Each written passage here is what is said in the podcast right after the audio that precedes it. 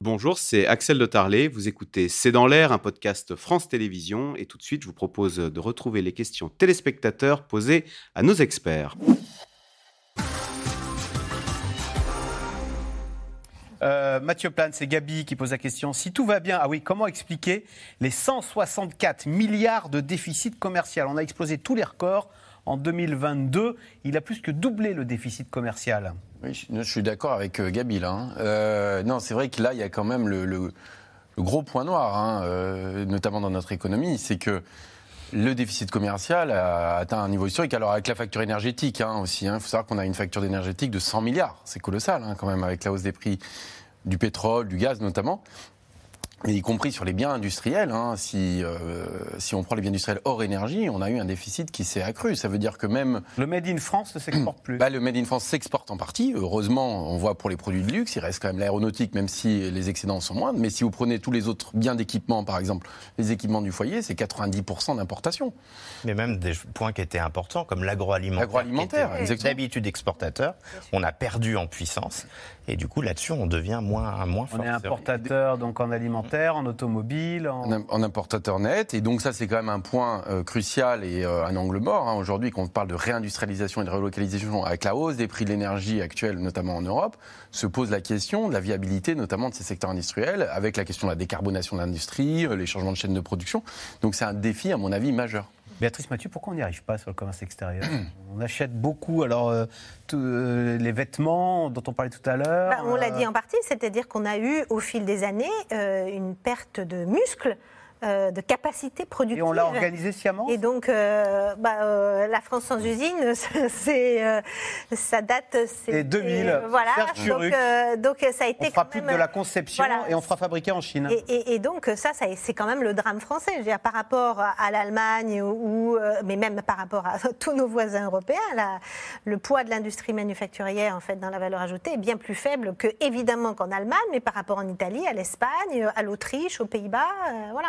Donc ça, c'est le drame français et euh, le déficit commercial n'est que le résultat euh, de ça. Donc euh, ça met des années, c'est-à-dire que quand vous descendez une marche, c'est beaucoup plus compliqué de la remonter que de la descendre. Et là, on a dévalé tout l'escalier en réalité en termes de, capacité productive. on n'a plus les filières. Donc, donc vous pouvez dire, tac, on, recrée des usines. On voit bien que réimplanter des usines, d'une part, ça, on n'installe pas une usine mm. comme un McDo, ça prend énormément. Les fournisseurs. Ben, il faut un écosystème. Il faut déjà trouver des terrains. Ça paraît, ça, paraît, ça paraît assez incroyable, mais euh, trouver aujourd'hui des terrains pour installer des grandes usines, c'est très compliqué en France parce qu'il y a tout un système de, de, règles, de normes, de, voilà, c'est compliqué. Après, il faut trouver l'écosystème autour, il faut trouver des salariés, faut trouver, donc euh, reconstruire un tissu industriel est euh, extrêmement lent. Et puis Emmanuel Duteil, j'imagine que ça participe aussi au sentiment de déclassement. Fabriquer euh, des Minitel euh, en Bretagne comme ça se faisait dans les années 90, c'est plus gratifiant qu'être préparateur de commandes euh, chez Amazon. Ah bah ça c'est certain. Et je ne sais pas si vous aviez lu là, le prix Goncourt de Nicolas Mathieu qui décrivait tellement ça, la désindustrialisation et cet effet de déclassement. Si vous l'avez pas encore fait, allez le voir. Alors je ne donne pas le titre parce qu'à chaque fois je me trompe sur mes enfants chéris, je ne sais plus comment ça s'appelle, mais en tout cas c'est marquant parce que ça avait été écrit pourtant avant la crise des Gilets jaunes et tout ça. Et Nos enfants après eux. Voilà. Et pour autant, là, vous voyez tout le, tout le terreau de ce, de ce déclassement. Mais ce déclassement, il est par ailleurs réel. On peut prendre un autre exemple. On était, le, il y a une quinzaine d'années, le premier producteur de médicaments d'Europe on est cinquième. Les Suisses sont premiers aujourd'hui et on est même passé derrière l'Italie. Alors l'Italie des Les Suisses, la main d'œuvre est plus chère que chez nous. Hein. Bien sûr. Alors l'Italie des fois en caricature, mais c'est un pays qui reste un pays euh, de grands euh, producteurs industriels. Mais il n'en reste pas moins que comme ça, on a on a perdu des filières. Je vais vous donner un exemple que nous on vit aujourd'hui à l'usine nouvelle. On veut passer sur du papier 100% recyclé. Ça paraît quand même pas être euh, l'innovation la plus ultime. Eh bien nous n'en trouverons pas en France. On a été obligé de l'acheter en Allemagne. Donc on fait du papier recyclé qui est en partie produit à partir d'énergie allemande carbonée.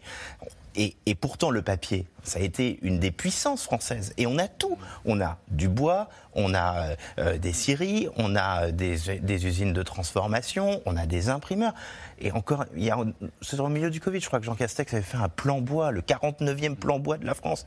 Mais on n'a pas travaillé sur nos besoins. On veut être champion en tout, Et donc, quand on est champion en tout, on est champion en rien. Donc, ce qu'il faut, et c'est là, ils essayent de travailler là-dessus, il faut travailler sur quelques filières d'excellence et arrêter de penser qu'on peut effectivement euh, euh, tout faire. Parce qu'on sera, effectivement, comme vous le disiez, les marches sont très compliquées à remonter. Et ne pas perdre les filières dans lesquelles on est très bon. Et effectivement, là, vous avez raison de Les médicaments? L'automobile, je veux dire, aujourd'hui, le, ce qui va se passer sur le secteur de l'automobile est extrêmement. Euh, on roulera dans des voitures importées de Chine si on est en garde dans une génération. Bien sûr, bah, les, importations.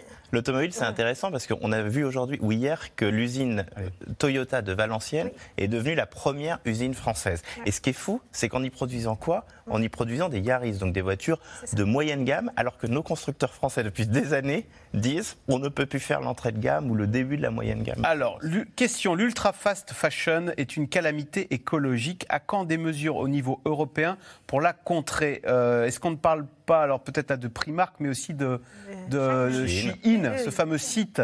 Alors, il n'y a pas de magasin, hein, Shein.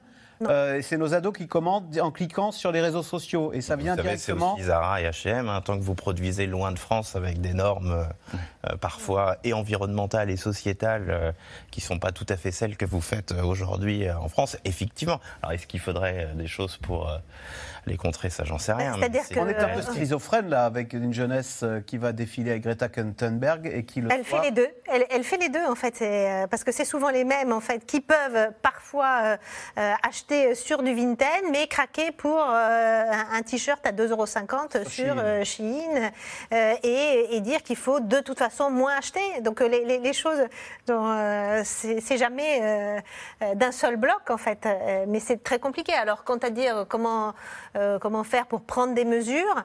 Bon, bah, on voit déjà la fameuse taxe carbone. On voit, hein. c'est extrêmement compliqué. C'est-à-dire que défavoriser les importations de produits carbonés. Oui, mais on, voit déjà que c'est tellement compliqué pour le faire hmm. sur un certain nombre réduit euh, de secteurs. Là, le faire sur tous les produits, c'est-à-dire hmm. calculer sur tous les produits l'impact carbone sur toute la, la, chaîne de, valeur de ce produit, c'est quelque chose qui est ubuesque.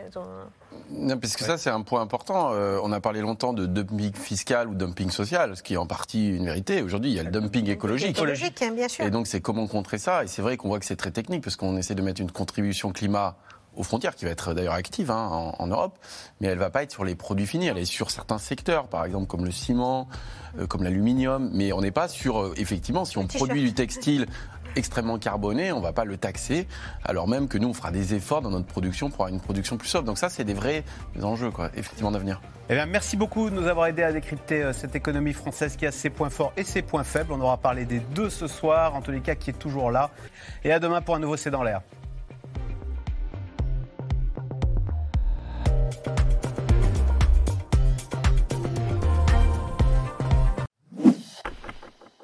Merci d'avoir écouté C'est dans l'air. Comme vous le savez, vous pouvez désormais écouter l'intégrale, mais aussi l'invité ou vos questions à nos experts. Tous ces podcasts sont disponibles gratuitement sur toutes les plateformes de streaming audio. Et pour le replay vidéo, c'est sur France.tv, bien évidemment. À bientôt.